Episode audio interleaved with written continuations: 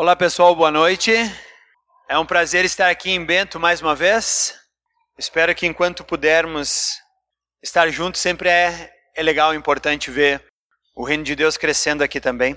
E eu não sei se você lembra, a última vez que eu estive aqui, eu conversei um pouquinho sobre oração e muitas pessoas disseram: Nossa, que legal, oração, a gente nunca tinha visto por esse ângulo, desse jeito. E aí eu fico assim, feliz Primeiro, porque a gente pode ensinar. Mas ao mesmo tempo me assusta um pouco porque talvez a oração é uma das coisas mais básicas que nós podemos fazer. E se nós não entendemos bem a oração, significa que nós temos alguns alicerces que precisam ser revistos, uh, quem sabe até mesmo refeitos, para que não desmorone toda a nossa fé. Afinal de contas, nos faltam as bases. Então eu quero fazer um, um, um hoje eu quero falar sobre um assunto que também é das bases, só que eu fiquei pensando, se oração às vezes não é compreendida do jeito certo, uh, esse aqui então, mais complicado ainda.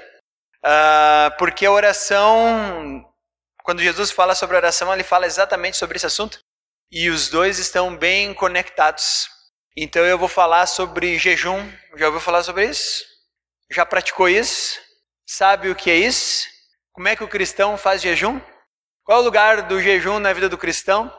E aí a gente fica pensando, puxa, não sei, eu sei até que a Bíblia fala algumas coisas sobre jejum, sei que algumas pessoas até fazem jejum, mas no geral, nós como alianças, por não sermos uma igreja muito metódica na sua prática, às vezes nós esquecemos de conversar sobre assuntos básicos.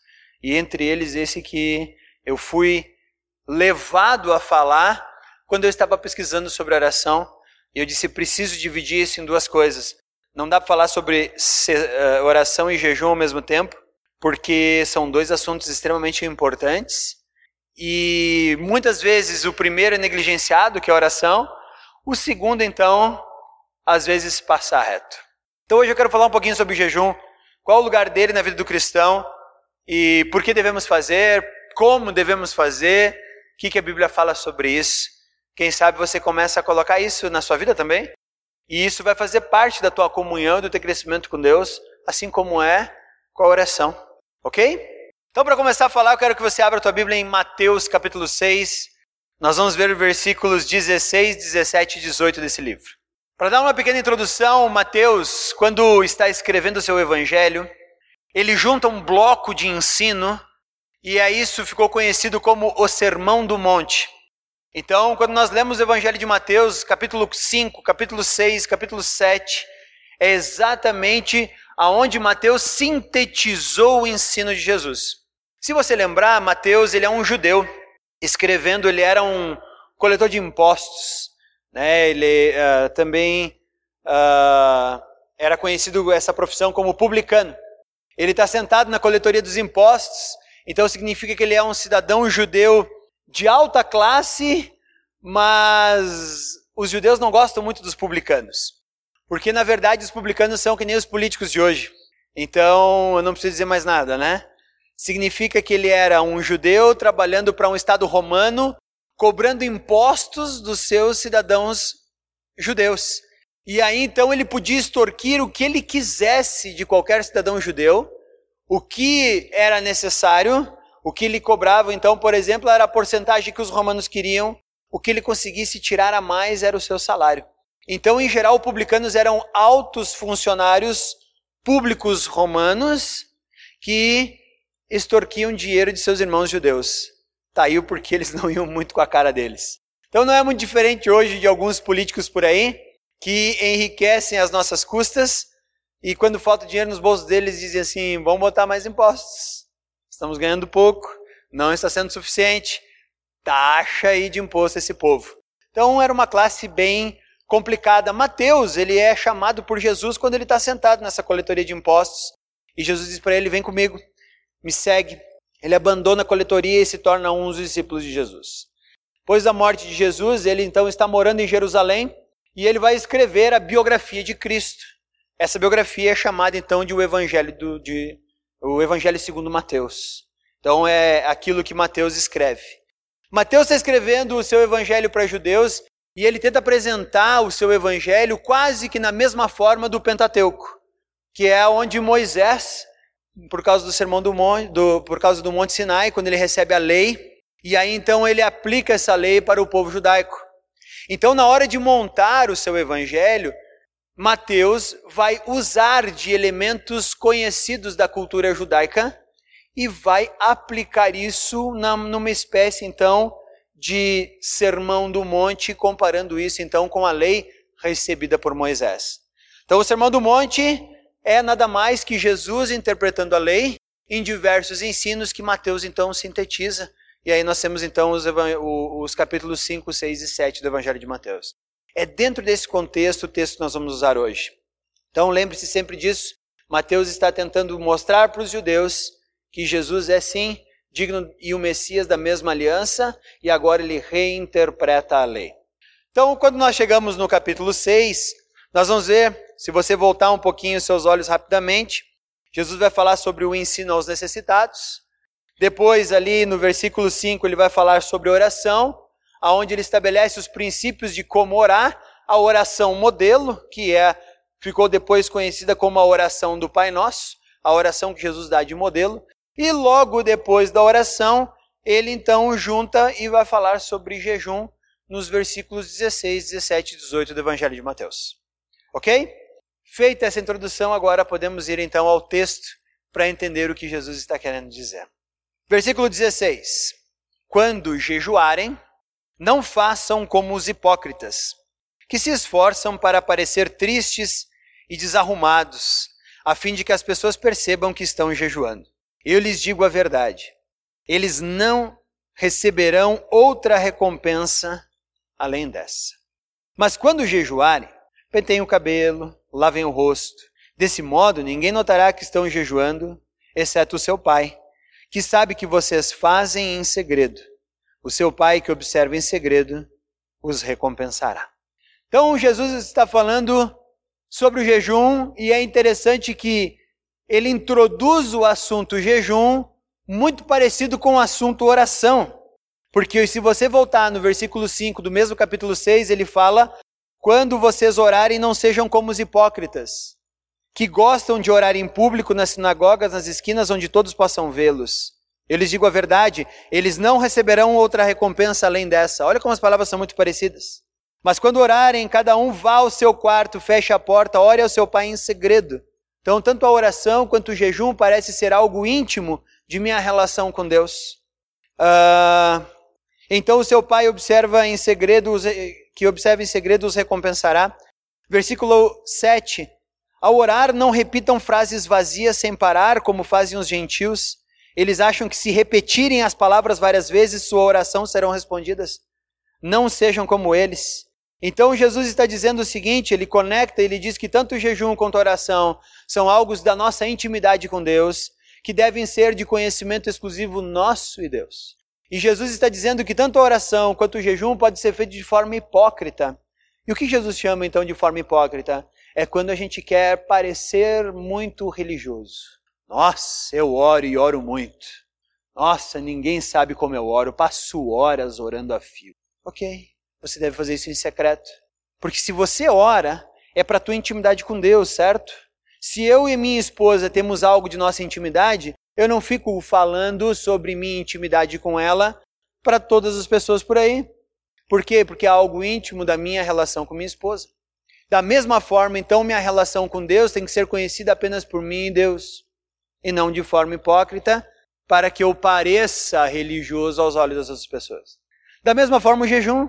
O jejum também pode ser feito de forma hipócrita. Quando? Quando eu saio por aí divulgando, nossa, eu jejuo. Estou a todo momento jejuando para que eu me aproxime mais de Deus. E aí Jesus diz: não faz isso. Esse tipo de coisa quem faz é, é mente vazia, que quer ser vista por homens. Aí entra naquele nosso vazio existencial que todos temos, que todos buscamos preencher o nosso vazio existencial com trabalho, com dinheiro, com sabedoria, com filosofia, só que isso nunca preenche esse nosso vazio. E Jesus diz: muitas pessoas até se achegam até uma religião e elas tentam preencher o seu vazio com esse tipo de religiosidade, e isso é inútil. Então Jesus diz: quando vocês orarem, não sejam como os hipócritas. Uma outra coisa que me chama a atenção nesse texto, quando jejuarem. Quem lê a Bíblia tem que aprender a ler ela. Quando jejuarem significa aqui que Jesus já parte do pressuposto que nós vamos orar. Parou para pensar aqui? Ele não diz se talvez você quiser, você pode jejuar. De repente, se você quiser ter uma relação um pouco mais íntima com Deus e for jejuar, ele já parte do pressuposto que o jejum faz parte da nossa vida. Então, se eu sou cristão, ou me digo cristão, mas nunca fiz um jejum, ou nunca me preocupei em entender o que é jejum, eu estou com os meus alicerces bem defeituosos. Porque Jesus já parte do princípio que todo discípulo seu vai orar. Por isso, no seu ensino, ele já parte falando quando vocês jejuarem. Ele pressupõe que isso faça parte de nossa relação com Deus. E nós nos esquecemos disso. Nos esquecemos porque nossa intimidade com Deus está sendo trocada por um monte de coisa por aí. Vivemos vidas muito agitadas. Somos, somos cristãos do século 21, cheio de aparatos eletrônicos, cheio de coisas para que possa nos distrair. Somos engolidos pelo mundo onde estamos e achamos que estamos vivendo. E na verdade estamos sendo enganados com todas as propagandas e tudo que nos oferecem. E nós trabalhamos e gastamos nossa vida para adquirir coisas que não nos tornam mais. Não nos tornam mais. A marca da roupa que eu uso não me torna melhor do que ninguém. O carro que eu dirijo não me torna melhor do que ninguém. A quantidade de dinheiro que eu tenho no bolso também não me torna melhor do que ninguém. A quem nós estamos tentando enganar? Passamos décadas e décadas de nossa vida nesse vazio, nessa vida medíocre, e achamos que isso é ter vida. E com isso nos esquecemos, nos esquecemos da coisa mais importante, que Jesus diz: acumulem para vocês tesouro nos céus, não na terra, que os tesouros terrenos são passageiros. Você vai desfrutar deles talvez por algumas décadas da sua vida. E depois você vai morrer, e aí você vai fazer o quê? Nós esquecemos que há uma vida que é eterna e não só de algumas décadas. E é para essa nós não nos preparamos, ou nos preparamos mal e porcamente. Ou quem sabe até dissemos que não existe. Como eu passei 20 anos da minha vida dizendo que não existe. Estudei afinco. Fui materialista histórico até meus 20 anos. Materialista histórico é uma classe um pouquinho mais complicada de ateu e nós nos esquecemos disso. Então, jejum, jejum é uma coisa que o cristão precisa fazer. O cristão precisa aprender o que é jejum, mas aí fica a pergunta: o que é jejum? Talvez nós vamos aprender assim, não, jejum é abster-se de alimentos. Eu me abstenho de algum alimento e aí isso significa que eu estou mais puro diante de Deus. Pare, esquece isso. Na verdade, jejum, a palavra jejum no original significa humilhar-se, humilhação. Então o jejum já parte do princípio que é uma auto-humilhação diante de Deus. Aí a gente pensa assim na nossa arrogância, né? Eu não me humilho diante de ninguém. Eu não sou alguém para ficar me humilhando por aí. Tá bom? O evangelho é para os humildes. Se você não quer se humilhar, tudo bem, você não vai fazer parte do, do evangelho. Mas Jesus está dizendo que todo discípulo dele fará jejum, se humilhará. Então o que, que o judeu fazia? O judeu quando ele ia fazer jejum, ele abstinha-se principalmente de alimentos, ou de alguns tipos de alimentos, em alguns momentos, depois nós vamos estudar um pouquinho sobre isso.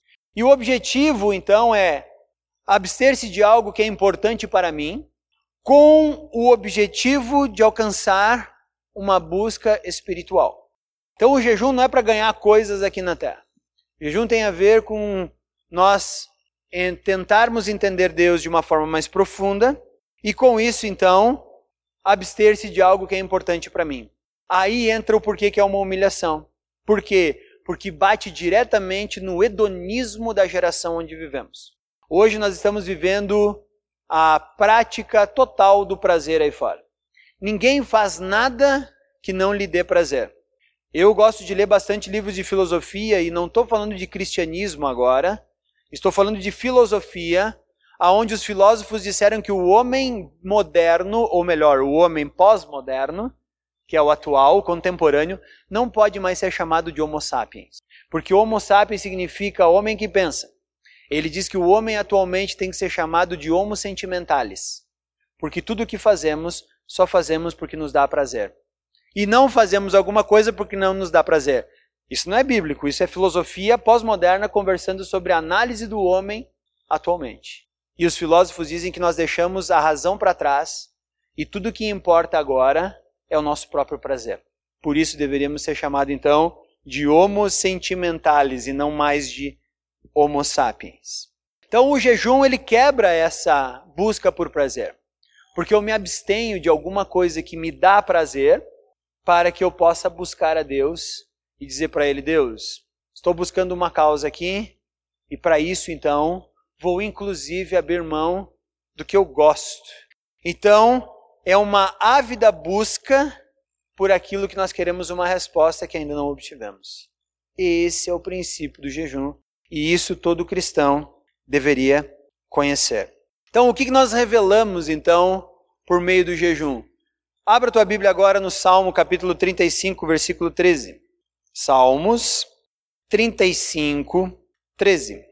Salmo davídico aqui, e eu vou usar só o versículo 13 desse salmo, não vamos olhar todo ele. Eu quero que você preste atenção nas palavras de Davi aqui. Quando eles ficavam doentes, eu lamentava, humilhava-me com jejum por eles. Nas minhas orações, mas minhas orações não eram respondidas. Então, aqui, quando as orações de Davi não eram respondidas, o que ele buscava era a sua própria humilhação, cujo objetivo era a resposta que estava escondida com Deus. Também quero que você leia Levítico, capítulo 16, versículos 29, 30 e 31. Levítico 16, versículo 29. No décimo dia do sétimo mês vocês se humilharão. Nem os israelitas de nascimento, nem os estrangeiros que vivem entre vocês farão qualquer tipo de trabalho. Essa é uma lei permanente para vocês. Nesse dia serão apresentadas ofertas de expiação por vocês, a fim de purificá-los e vocês serão purificados de todos os seus pecados na presença do Senhor. Será um sábado de descanso absoluto no qual se humilharão. Essa é uma lei permanente para vocês. Então, a palavra humilhação aqui no original em hebraico é justamente a palavra que depois vai ser traduzida por jejum. Então, o jejum não é apenas abster-se de alimento, mas jejum é uma profunda humilhação, aonde eu preciso me humilhar diante de Deus. E se você é arrogante o suficiente para não se humilhar diante de Deus, eu lamento dizer que Deus, ele se opõe aos arrogantes, mas ele se abre aos humildes. Deus trata os arrogantes, mas restaura os humildes. Então, de uma vez por todas, nós precisamos entender que o nosso relacionamento com Deus passa por reconhecer que Ele é o Senhor de todas as coisas. E só Ele pode fazer tudo isso. Então, primeira coisa do jejum é reconhecer que nós não conseguimos por nós mesmos os objetivos. O problema é que nós achamos que nós conseguimos.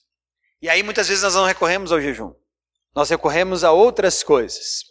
Por exemplo, nós vamos, se alguma coisa é cara demais, a gente recorre ao nosso cofre do banco.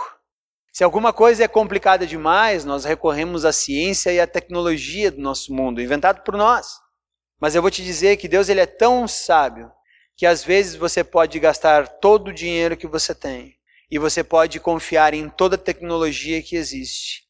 E às vezes alguma coisa que você quer você não vai alcançar com isso. E aí é o momento de eu parar, chegar até ele e dizer: Deus, todo o dinheiro que você me deu, eu usei. Deus, toda a tecnologia que estava ao meu alcance, eu fui atrás, mas eu não consegui isso. Então, a partir desse momento, eu reconheço que só tu podes agora fazer isso. Só tu podes operar a partir daqui. Eu não consigo. Está nas tuas mãos. E aí Deus diz: é esse ponto de coração que eu queria alcançar. Porque antes você confiava no dinheiro, antes você confiava na ciência, na tecnologia, antes você confiava na tua própria força, antes você confiava na tua própria capacidade, mas realmente tem coisas que eu vou dar a partir do momento em que um coração contrito eu encontrar. Por isso, Davi, no Salmo 35, disse: Deus, eu orava, mas eu não entendia, então eu passei a me humilhar diante de ti. Por isso, Davi foi considerado o homem segundo o coração de Deus. Quando ele se quebrantou, só Deus pode intervir em todas as coisas por nós por meio da sua graça. E na verdade, quando nós entendemos isso, nós percebemos que tudo o que temos é uma dádiva dele. Tudo o que temos é uma dádiva dele.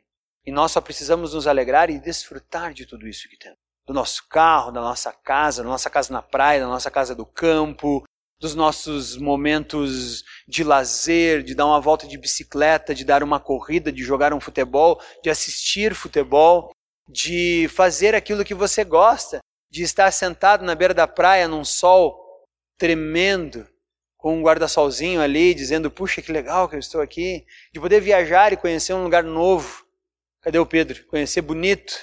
Né? Aí o Pedro. Conhecer bonito. É, tudo isso é uma dádiva que nós ganhamos. Claro que tem nosso empenho ali. Mas ainda assim, a dádiva de Deus é que nos dá todas as coisas. Então o jejum nos ajuda a olhar para Deus e entender que é uma humilhação que nós fazemos. É uma forma de nós também aprendermos a mortificar a nossa carne. Aqui eu vejo grande validade do jejum. Sabe por quê? Eu não sei você, mas se você é um pouquinho que nem eu, a minha carne é bardosa. Eu dou para ela tudo que ela quer. Ah, ela quer comer do bom e do melhor. Dá-se um jeito. Vamos lá. Ah, ela quer fazer um passeio bem divertido. Vamos, não tem problema. Ah, ela quer fazer. O problema é que a minha carne vai aprendendo a mandar em mim. E aí eu não consigo mais lutar contra ela. E é por isso que às vezes eu vejo muito cristão por aí dizendo, mas eu não consigo vencer essa etapa da minha vida. Aqui, quando eu quero fazer a coisa certa, eu acabo fazendo a coisa errada. Claro, a tua carne está mandando em você. Você não consegue mais se controlar porque você aprendeu a dar para a tua carne tudo que ela quer. E o jejum é uma forma de você privar a sua carne de algo valioso para que você aprenda a dominá-la. Imagina que eu sou um rapaz novo. Vou dar um exemplo. Mas assim, podemos ficar aqui um ano dando exemplo. Mas eu sou um rapaz novo e os hormônios começaram a pular dentro de mim e eu preciso botar tudo isso para fora. Então, eu começo a descobrir que existem formas de eu fazer isso sem necessariamente eu chegar, casar ou fazer alguma coisa assim. E aí eu começo a olhar algumas coisas picantes nas revistas. Aí descubro que tem internet, posso ver isso na internet também e vou alimentando a minha carne daquilo. E vou dando para ela o que ela quer. Ela quer prazer, eu dou prazer. Ela quer ver coisa bonita, eu dou coisa bonita para ela. E depois essa pessoa vai casar. E a carne vai chamar, porque se você é casado, você sabe que nem sempre você ganha o que você quer quando você quer. Você tem que torcer para não estar tá frio, muito frio. Você tem que torcer para não ter dor de cabeça. Você tem que torcer para o filho não estar tá tossindo no quarto do lado com febre. Você tem. Mas a tua carne continua pedindo, cara, tu já sabe aonde buscar. Para que buscar na tua esposa? Busca em outro lugar. E aí eu digo, não consigo. Não consigo porque a minha carne é mais forte. Pois é, claro, você sempre deu tudo que ela quis. É como uma criança bardosa. Hoje nós temos crianças de 8, 9 anos que mandam nos pais dizem o que vão vestir, o que não vão vestir, para onde os pais vão viajar, o que passa na televisão o dia todo. O pai tem que pedir licença para a criatura para ver uma televisão. Meu Deus, o dia que tiver isso, eu boto fogo na minha televisão. E aí nós vamos criando, aí depois aos 15 anos você quer controlar. Aí ele vai dizer que ele vai sair, vai voltar a hora que quer, e você vai dizer não, ele vai dizer, mas tu nunca mandou em mim, como é que agora quer mandar? Aprenda a educar bem seus filhos. Aprenda a educar bem a sua carne. O jejum nos ajuda então nessa questão, porque quando a carne pede, você vai dizer: Não, eu não vou te dar isso. E você vai ficar encucado mesmo. Você vai dizer: Vai, agora o que eu farei? Não sei o que você fará, mas mostra para tua carne que você é mais forte que ela. Porque um dia tua carne vai te levar a pecar e você vai poder dizer para ela: Eu sou mais forte. Não porque você é um super homem, mas porque você vai se apegar à força do Espírito Santo que está posta aí para você. Por isso, em Coríntios capítulo 13, Paulo vai falar: não há tentação que não venha a, nós que seja mais forte do que nós. Por isso, ele vai falar em Gálatas: vivam pelo Espírito e de modo algum satisfarão os desejos da carne. Então, o jejum vai nos ensinando a conduzir a nossa carne debaixo da autoridade de Cristo. Isso se torna cristianismo. Cristianismo não é uma religião que eu vou num lugar domingo, eu venho aqui, escuto a Bíblia, saio, ah, ufa, fiz minha obrigação. Isso é religião. Se Cristo viesse instalar uma religião, a primeira coisa que ele teria feito, ele teria posto um, um, um lugar grande, teria posto uma placa lá em, em, na Galileia ou em Jerusalém, onde ele estivesse, e ele dizia, ó, aqui é a igreja, tá? Pode vir para fazer coisas. Mas já tinha, já tinha o templo, já tinha os judeus. Então Jesus não veio fundar uma religião. Jesus veio fundar um relacionamento com ele, no qual ele é Senhor, por isso, Paulo vai falar em todas as suas cartas que ele é Senhor e nós somos seus servos. Ao mesmo tempo, somos seus herdeiros, somos seus filhos, somos irmãos de Cristo e recebemos no céu a mesma herança que Cristo vai receber. E aí nós passamos por um processo de transformação, que a Bíblia chama isso de santificação, no qual estamos sendo paulatinamente transformados de criaturas rebeldes em filhos amados de Deus, por meio do sacrifício de Cristo. Então o jejum nos ajuda a mostrar para a nossa carne que o Espírito Santo que está em nós, quando nós nos pegamos a Ele, é muito mais forte que ela e ela perde. Então é uma forma de não permitir que a nossa carne nos domine. Também é uma forma de nós entendermos que nós precisamos amar as coisas espirituais e não as coisas materiais. 1 João, capítulo 2, versículo 16. Na verdade, vamos ler o 15. Primeira João, não o Evangelho. Primeira carta de João, capítulo 2, versículo 15, diz assim: Não amem o mundo, nem as coisas que ele oferece, pois quando amam o mundo, o amor do Pai não está em vocês. Porque o mundo oferece apenas desejo intenso de prazer físico, desejo intenso por tudo que vemos e o orgulho de nossas realizações e bens. Isso não provém do Pai, mas provém do mundo. Então, Fazer jejum e humilhar-se diante de Deus, privar nossa carne daquilo que ela quer, é uma forma de mostrarmos que nós amamos a Deus e que nós queremos uma intimidade com Deus e que o mundo não nos domina. Tampouco o intenso desejo por prazer físico, o intenso desejo por tudo que vemos, chamado de inveja, e o orgulho de nossas realizações e bens. Então é uma forma de nós pararmos e olharmos e dizer: puxa Deus, é assim, nós somos mais fortes do que a nossa carne quando nos apegamos ao teu espírito que está em nós. Então é para isso que serve o jejum. Aí você vai perguntar, tá, ok, como é que a gente jejua? Agora vem o segredo. Agora vem o segredo. Como é que a gente jejua? Lembra como é que Jesus falou? Em segredo. Só tu e teu pai. Não tem fórmula para jejum, sabia disso? Não tem. Pode procurar na Bíblia, você vai achar o mais, uh, os mais variados tipos de jejum que você pode encontrar. Por exemplo, se você ler o texto de 2 Samuel, capítulo 12, versículo 18 até o 23, você vai ver que Davi, quando pecou com Batseba, ela ficou grávida, Deus disse: "O menino vai morrer". E aí Davi, tentando fazer Deus mudar de ideia, resolveu fazer um jejum. O menino nasceu e ele jejuava constantemente. Por sete dias ele jejuou. E Deus disse o que para ele? Não, o menino não vai viver. E o menino morreu. Quando o menino morreu, os servos de Davi disseram: Pronto, agora não vamos lá falar para o homem, ele vai se matar. Vai se matar. O que, que, o que, que Davi fez? Davi chegou lá, ouviu eles conversando, eles perguntaram: O que aconteceu? Ninguém falou nada. Pode ler quando você chegar em casa, segundo Samuel, capítulo 12, versículo 18 a 23. Aí eles ficam quietos, e Davi já sabe a notícia, eles, o menino morreu, né? Morreu. Davi diz, ok. Davi foi lá, tirou os panos de saco, se vestiu de forma correta, comeu e saiu. Primeira coisa que eu acho interessante é que Davi jejuou por sete dias. E olha só, jejum não é garantia de que Deus vai mudar de ideia. Então, algumas igrejas por aí eu tenho ouvido pastores falando: não, faz o jejum e tu torce o braço de Deus, Deus não tem como dizer não para você se você fizer o jejum de forma correta. E eu vou dizer para você: isso é uma balela, é mentira de gente que não sabe ler a Bíblia. Porque às vezes, mesmo fazendo jejum, Deus vai dizer para você: não. E o mais interessante é que Davi não ficou se lamentando. Oh, meu, e agora? Davi levantou e disse: ok. Deus respondeu não. Deus respondeu não. Davi se vestiu e foi para os seus afazeres, como normalmente fazia. Davi não ficou numa situação de autocomiseração. Então, se prepare para fazer jejum. Davi jejuou por sete dias, Deus disse não.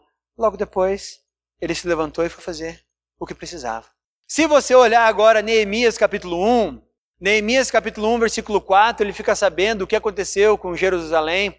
E se você não sabe um pouquinho de história judaica, os babilônicos tinham tomado Jerusalém. Jerusalém foi destruída pelo fogo, pelos exércitos da Babilônia, e muitos dos habitantes de Judá foram levados para a Babilônia. Jerusalém foi deixada lá por 70 anos. Veio o império medo-persa e dominou os babilônicos. E aí permitiu que os judeus voltassem para a sua terra. Os judeus voltaram para Jerusalém, começaram a reconstrução do povo e tudo mais, com Esdras, com Zorobabel. E aí eles voltam lá para Suzã, capital da Pérsia, e encontram esse cara que era o copeiro do rei, chamado Neemias. E Neemias pergunta: "E aí, como é que está Jerusalém?" Ih, tá ruim, tá feio. Os muros foram derrubados, as portas foram queimadas, a cidade está um caco. É escombro e pedra para tudo que é lado. Imagina você uma cidade que foi bombardeada. É mais ou menos isso, só que num tempo antigo. E aí então ele fica muito constrangido com isso. E ele mesmo resolve fazer um jejum para chegar diante do rei e dizer: Rei, eu preciso voltar para Jerusalém. Eu preciso que você me dê cartas para eu pegar todo o material necessário. Eu preciso voltar lá e reconstruir os muros. Neemias fez um jejum. Só que no versículo 4 diz que Neemias fez um jejum total de um dia. E ele fez isso constantemente por três meses, porque o capítulo 2 começa três meses depois do capítulo 1 um, e mostra que ele estava jejuando por isso. E Deus disse sim para Neemias. E ele foi lá e reconstruiu os muros depois. Mas isso é uma outra história. Então Neemias jejuou por alguns períodos de tempo, não foram todo esse tempo, mas ele jejuava, parava, jejuava, parava, jejuava, parava. Se você olhar agora o livro de Daniel, Daniel capítulo 10, versículo 2, diz que Daniel fez um jejum de 21 dias. Mas ele fez um jejum de 21 dias de vinho, ele não tomava vinho, e de carnes. Ele só comia vegetais. E comia vegetais bem pouco temperados. É só você olhar o capítulo 10, versículo 2 do livro de Daniel. Diz que ele fazia um jejum, só que ele não comia vinho, ele não tomava vinho, não podia estar aqui em Bento, né? E não comia carne, não podia estar nem no Rio Grande do Sul. Imagina aquele churrasquinho. Ele comia só vegetais bem pouco condimentados para não ter muito sabor. E ele fez isso por 21 dias. Aí eu já vi igreja por aí dizendo: faça o jejum de Daniel, faça o jejum de 21 dias de Daniel, três semanas de jejum. Aí você pergunta: peraí, só um minutinho, por que, que Daniel jejuou por 21 dias? Foi o tempo que demorou para Deus responder. Veio um anjo e respondeu ele 21 dias depois. Se não tivesse respondido, duraria mais. A questão não é os 21 dias de jejum, gente, pelo amor de Deus, que povo leso. A questão é quando Deus responde. E ele não deixou de comer, ele tomava água e ele comia legumes. Só você olhar o capítulo 10. Desde que ele entrou na Babilônia, ele já não quis comer a comida do rei, a carne, ele queria só os vegetais. Então, como é que se faz jejum? Gente, não tem fórmula. É um compromisso teu com Deus. É uma auto-humilhação tua com Deus.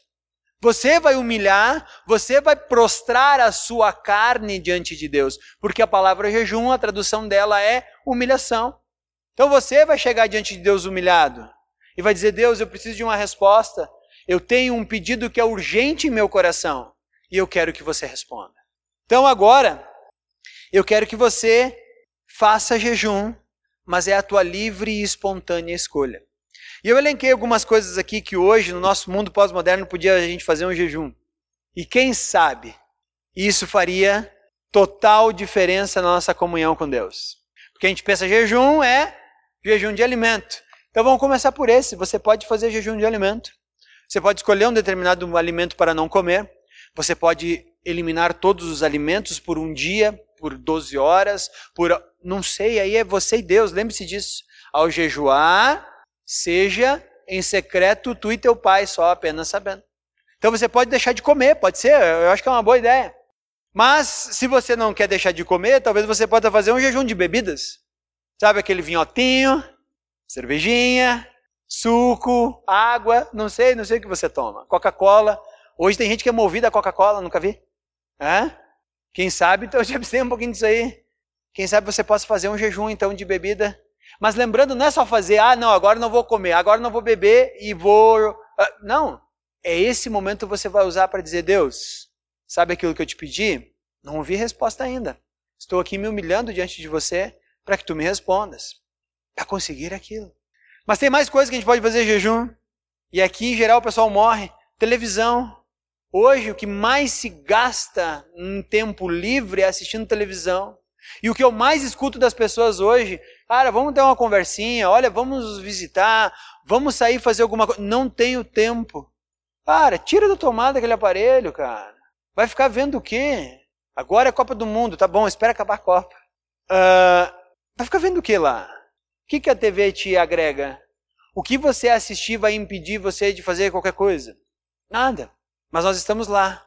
O mais engraçado, escutando más notícias para ficarmos cada vez mais desesperados. Ah, aumentou o dólar, aumentou o dólar. O que, que eu vou fazer? O que, que eu vou fazer? Né? Bah, Petrobras, bah, Petrobras agora, as minhas ações, aquilo que eu tinha. Vão mexer no banco, vão mexer no banco a minha poupança. Agora você foi. É só para deixar a gente mais preocupado.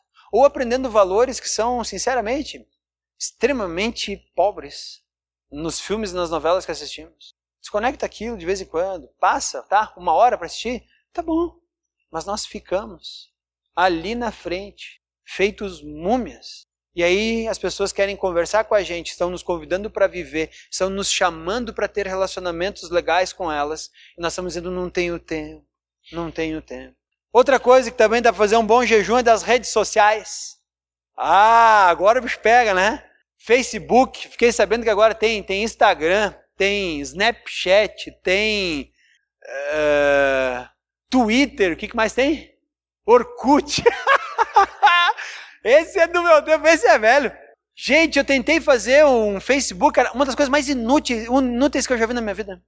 É um monte de gente se degladiando, porque eu sou a favor desse partido, eu sou a favor daquele, porque quem gosta desse é coxinha, porque quem gosta daquele é sanduíche de mortadela. Eu fico pensando, mas meu Deus, gente, que isso? Mas que pequenez, que país nós vivemos? Mas que povo inculto. Ou para ficar postando, tô na praia. Ah, tô não sei aonde. Olha o que eu tô comendo. Cara, eu não quero saber o que você está comendo, desculpa. Sinceramente, eu não quero saber o que você está comendo. Nunca vi alguém postar mensagem triste lá no Facebook. Tirando as de luto, ninguém posta. Ó, partiu o trabalho, ufa, ó, tô trabalhando aqui para me sustentar, a coisa tá difícil. Não. É só foto de praia, de casamento, de gente bem arrumada, tirando foto na frente de espelho para se mostrar. Pelo amor, graças a Deus apaguei aqui no meu Facebook lá e está apagado para sempre e deu. Esse não ressuscita mais. Não tenho Instagram, não tenho Snapchat, não tenho Twitter, não tenho nada disso. E tô seriamente pensando em acabar com o meu WhatsApp. Mas esse ainda tem alguma utilidade. Esse ainda tem alguma utilidade. Quem sabe a gente faz um jejum de redes sociais e aí a gente vai descobrir que na verdade o que nós chamamos de vida uma grande parte dela é virtual e não real. E nos contentamos com uma vida virtual. Daqui a pouco vamos nos contentar em trabalhar em casa, em comer em casa, em ficar em casa e conversar com todas as pessoas do mundo. Olha que coisa mais esquisita, vamos morar dentro de uma bolha, conversando com pessoas que estão dentro de uma bolha. Já assistiram aquele filmezinho chamado Wall-E? Assistam aquele filme, ele tem uma mensagem bem interessante para nossa geração. O problema é que a gente acha que é bonitinho, é só um filminho do robô. Não é um filminho do robô, não. Presta bem atenção naquele filme. Aprendemos a comprar coisas pela internet, não precisamos mais nem de vendedor agora nas lojas. Aprendemos a comprar comida pela internet, é entregue na nossa casa. Isso agora é sinônimo de vida. Não me parece essa a vida abundante que Jesus planejou para nós. Mas estamos achando, estamos em, nossa, eu sou super conectado. Acabei de falar com a minha amiga lá da Sérvia, Acabei de conversar com meu amigo que está lá nos States, o outro está no Canadá, o outro está na Alemanha. Pois é, engraçado que daí você está em casa com outra três, duas, três, quatro pessoas e não trocou uma palavra com eles. Para chamar para jantar e almoçar, a mãe tem que mandar um recado lá no Face. Querido, janta pronta. Aí o cara desce dois lances de escada para comer. Isso é vida? Não é vida. Isso não é vida. Conhecemos gente do mundo inteiro e estamos alheios a quem está mais próximo da gente. Quem sabe um jejum também de filmes e séries. O pessoal da Netflix não ia ficar feliz comigo aqui. Mas como a gente tem a capacidade agora, uma vez para mim, sabe que era maratona? Era você correr 42 quilômetros, suar, quase morrer, botar os bofos para fora, né? Esses dias um amigo meu, cara, eu tô fazendo uma maratona. Eu disse, meu Deus do céu, cara, tu tá correndo tanto assim. Não, não, é a maratona de tal série. O que, que significa essa maratona de tal série? Não, eu sento num sofá, faço uma pipoca e fico assistindo o quanto eu posso de um monte de episódio. É, isso aí não é maratona nada, isso aí é um sedentarismo. Vai levantar, vai andar de bicicleta, vai fazer alguma coisa, vai olhar o sol lá fora. O cara me perde o dia inteiro de sol, trancado, que nem um zumbi numa sala preta assistindo uma caixa lá de televisão de série. É legal assistir série? É legal, eu também gosto, eu também curto. Mas perder a vida nisso não vale a pena, gente. E ainda chamar isso de maratona? Pelo amor. Agora eu entendo porque nós estamos entrando. Tem um filme muito velho que é interessante chamado Idiocracia dizendo que um dia chegaria o tempo em que os humanos seriam todos eles idiotas. É, nós não estamos ficando muito longe disso, não. Se você quiser assistir, pode assistir Idiocracia. Também é um bom um bom tema filosófico para conversar depois do filme. Isso é filme bom. Filme que você assiste, você senta com a pessoa e diz, cara, o que, que você achou disso?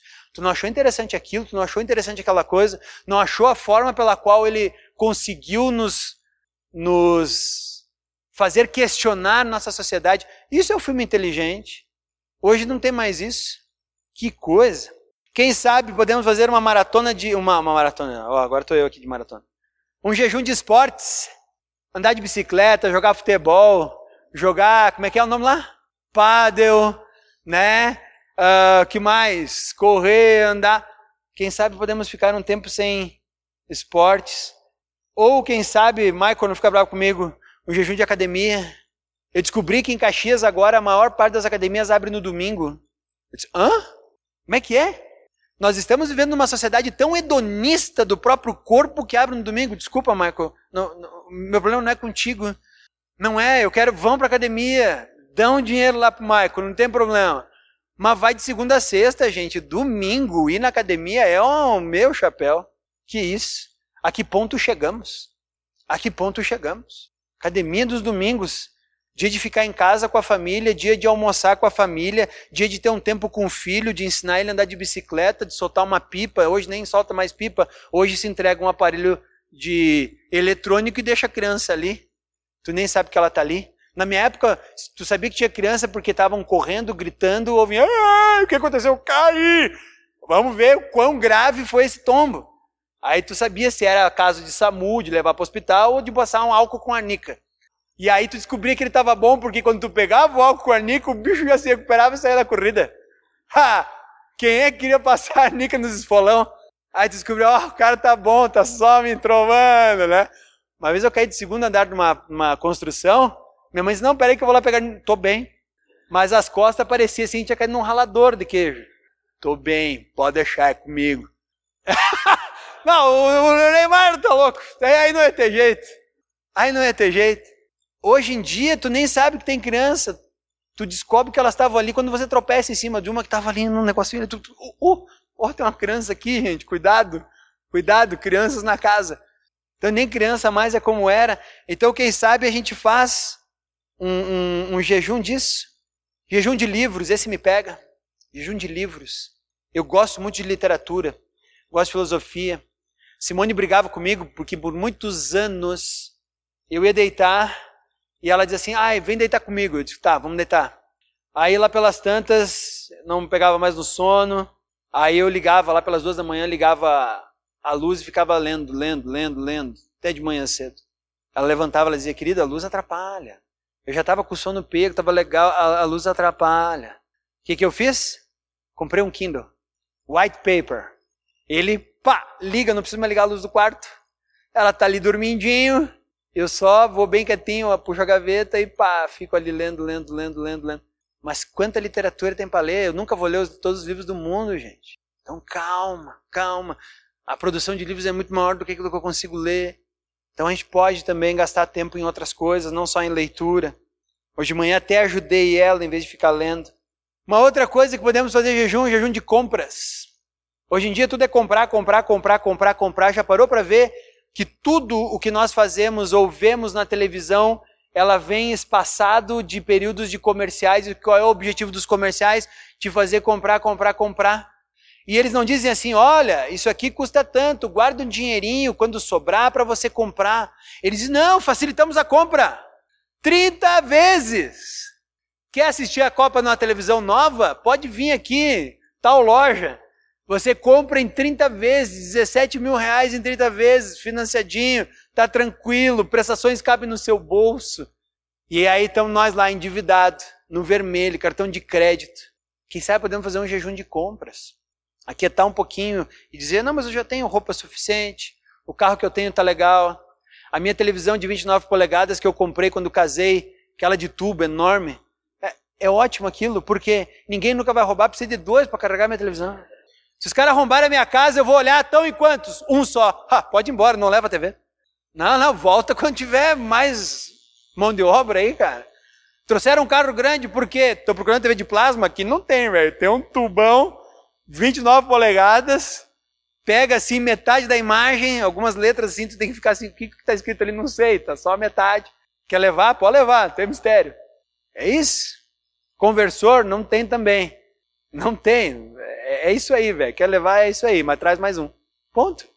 Eu já botei até uma placa lá em casa, senhor ladrão, se veio roubar a TV, vem em dupla, se programa, eu até estou dando a televisão, não tem mistério. Podemos esperar um pouquinho. Podemos fazer jejum de viagens. Tem gente por aí gastando tudo que pode em viagens, se endividando por causa de viagens. E quando eu digo isso, estou falando sério. Conversei com uma pessoa em Caxias, ela tinha gasto mais de. Bom, estava viajando, viajando, viajando. O dia que eu vi ela, eu disse: Nossa, velho, tá onde? Não, nossa, tu vê que eu estava viajando, que eu não tenho mais Face, né? Postei lá no Face e tal. Fui para Tailândia, fui para Inglaterra, fui para Canadá, fui para não sei o quê. Disse, Pô, que legal. Pois é. Mas sabe que eu estou apertado? Como assim eu estou apertado? Cara, 120 mil eu gastei em viagens. É, velho, tu tá apertado mesmo. Tá apertado mesmo. E agora? Vai fazer o que, cidadão? Tem gente viciada em viagem. Quem sabe a gente pode fazer um jejum de carro. Já tentou fazer? Tem gente que para sair daqui, para ir a duas quadras, precisa do carro.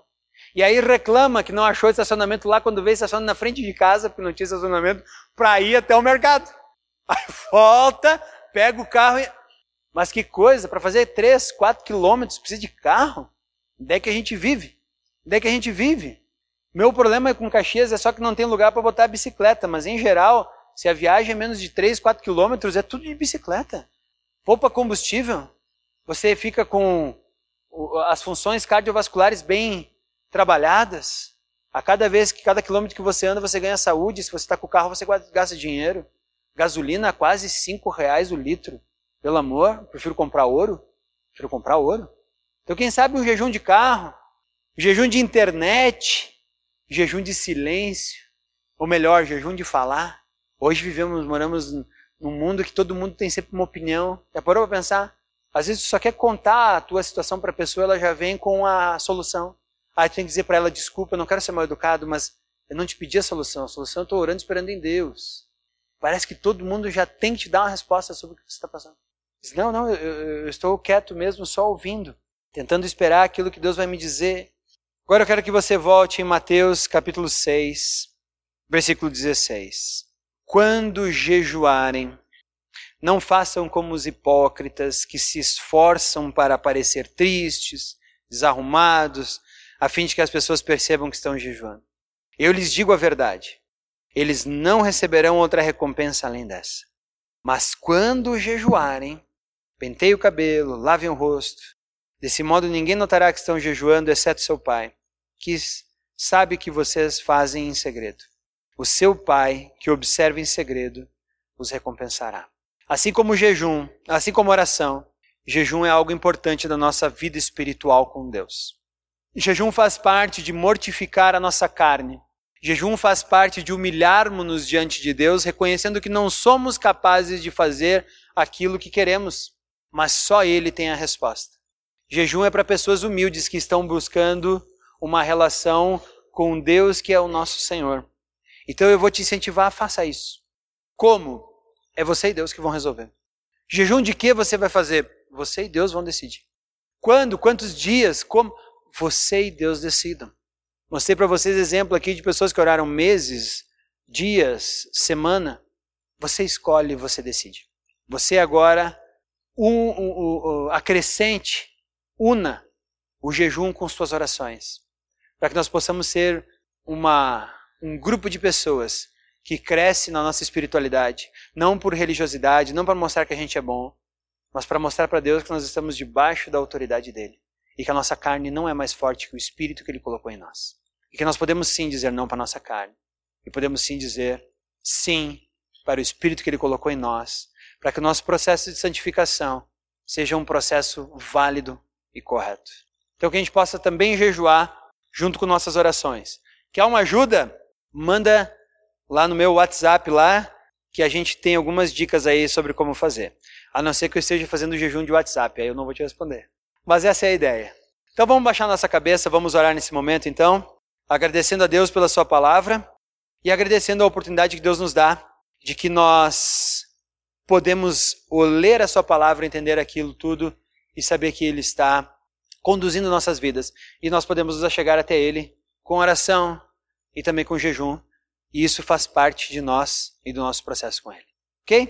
Senhor Deus, nós agradecemos a Ti pela Tua palavra. Agradecemos a Ti pela oportunidade que nós temos de desenvolver um relacionamento contigo e não uma religião. Porque Tu não veio aqui instalar uma religião. Você veio aqui para que nós pudéssemos chegar mais perto de Ti e à medida que fazemos isso, nos apropriamos mais do Espírito que colocou em nós.